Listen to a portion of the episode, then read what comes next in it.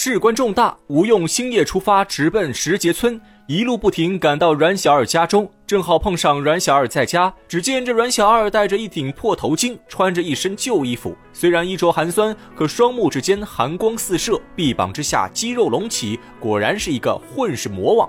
二人久别重逢，不胜欢喜。阮小二拉着吴用要痛饮一番，吴用急忙表示，他还想找阮小五和阮小七一聚。阮小二听后，拉着吴用走出门外。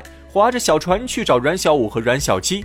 原来他们兄弟三人只有阮小二娶妻生子，但生活也十分拮据。而小五和小七好赌成性，虽然有一身打鱼本领，可赚来的钱财十赌九输，全部输得一干二净，日子过得穷困潦倒，至今仍是光棍一条。二人划船行到芦苇荡中，阮小二打个呼哨，只见前方芦苇丛中慢悠悠摇出一条小船，船上站着一位壮汉，生得浓眉大眼，相貌俊秀。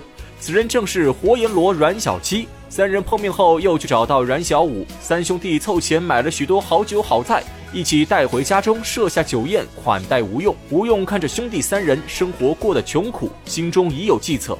他先找个借口，谎称自己要买十几条十四五斤重的金色大鲤鱼，让阮氏三兄弟帮他捕捞。谁知阮氏三兄弟一听此言，却个个愁眉苦脸，唉声叹气。吴用心如明镜，知道他们愁烦何事，可他故意不说，反问阮氏三兄弟有何难言之隐。阮小二以为吴用真不知道，便缓缓说出实情。原来这石碣村旁边就是梁山坡，以前阮氏三兄弟一直在梁山水泊中打鱼为生。梁山坡地域宽广，水深鱼多，那时候别说是十四五斤重的大鱼，就是再大的他们也见过。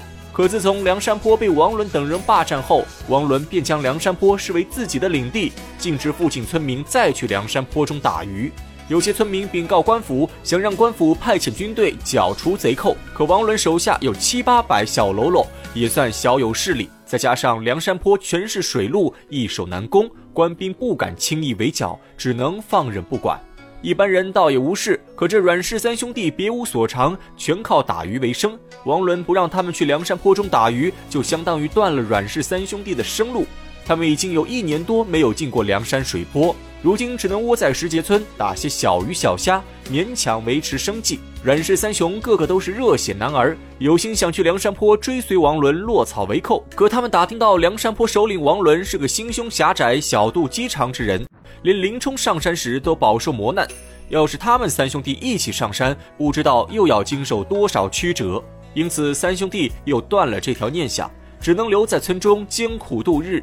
说到此处，兄弟三人心中烦闷不已，只是大碗喝酒，借酒消愁。吴用心机深沉，他明知道梁山坡的事情，可吴用故意不说，反而用金鲤鱼为借口引出梁山坡，这正是投石问路，目的就是想试探一下阮氏三兄弟的真实想法，顺便激起他们的不服之心。这人活一世，草生一秋，俺们兄弟几个靠打鱼，竟然没有办法赚营生。好像我们犯了千万弥天大罪一样，竟然走投无路了。这兄弟三人都有意了，我且慢慢的引诱他们，试看我今日如何说动阮氏三兄弟，劫取生辰纲这不义之财。阮氏三兄弟不知是计，被吴用一番挑拨，个个义愤填膺，心有不甘。吴用见状，心中大喜。目前他的计划已经成功大半，只剩下最后一步。他照过阮氏三兄弟，告诉他们自己与晁盖关系不错。最近听说晁盖想要劫取十万贯生辰纲，因此自己星夜赶来，想让阮氏三兄弟和他一起行事，赶在晁盖前面劫走生辰纲。说到此处，可能有人不太明白。吴用明明是来邀请阮氏三兄弟一起入伙，现在为何又让阮氏三兄弟和他一起独吞生辰纲？其实这一切都是吴用的套路。俗话说“知人知面不知心”，吴用当年在石碣村居住时，知道阮氏三兄弟的为人，可人心难测。吴用已经离开石碣村多年，他不知道如今的阮氏三兄弟是否还和当年一样重情重义，而且在巨额财富面前，最容易试出一个人的真心。所以他用十万贯生辰纲做鱼饵，就是想看看阮家三兄弟在巨额财富面前，是不是还能坚守本心，不为所动。由此也能看出吴用谋虑深远，心思缜密。这阮氏三雄虽然穷困潦倒，家徒四壁，可他们人穷志不穷，做人不忘道德底线，仍然以忠义为本。这生辰纲虽然是一大笔不义之财，他们听后也十分心动。但按照江湖规矩，这件事儿晁盖先知道，已经准备动手。他们如果敢在晁盖面前出手，就是坏了江湖规矩，会背上不仁不义的骂名。而且晁盖的大名他们也都听过，知道晁盖是个仗义疏财的英雄好汉，劫了生辰纲肯定要还给百姓。他们十分佩服晁盖的为人，因此直接回绝吴用。阮小二当场表示，如果晁盖需要他们帮忙，他们三兄弟必当鼎力相助。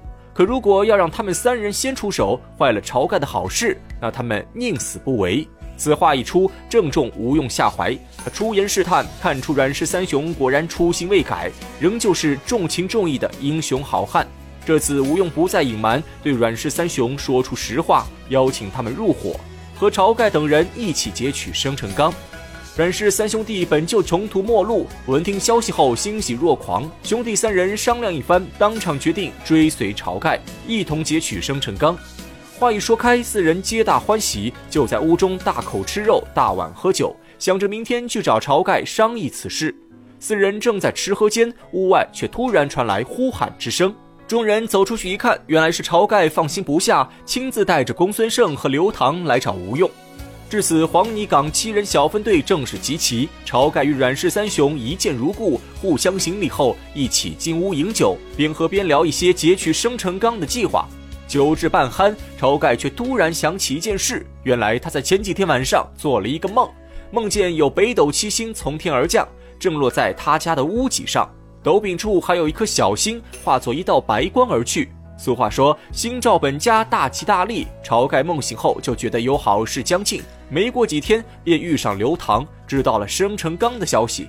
眼下晁盖聚集众人劫取生辰纲，他细细一数，在座的加起来刚好是七个人，正应了北斗七星的天数。晁盖便觉得此事必成。众人听后也是信心大增，只是不理解斗柄处的白光有何含义。此时吴用心中一动，突然想起自己有一个相识，叫做白日鼠白胜。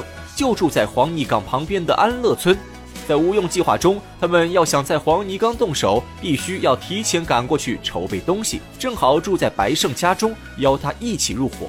晁盖一听，心中大喜，他认为梦境中的白光刚好映在了白日鼠身上，而他们七人果真是七星聚义，命中注定要劫取生辰纲这不义之财。于是当场提议他们七人结为异姓兄弟，众人皆无异议。就在这石碣村中，晁盖七人歃血为誓，结拜为异姓兄弟。晁盖威望最高，当了七人中的带头大哥。我等七人中，要是藏着私心，天诛地灭，神明共鉴。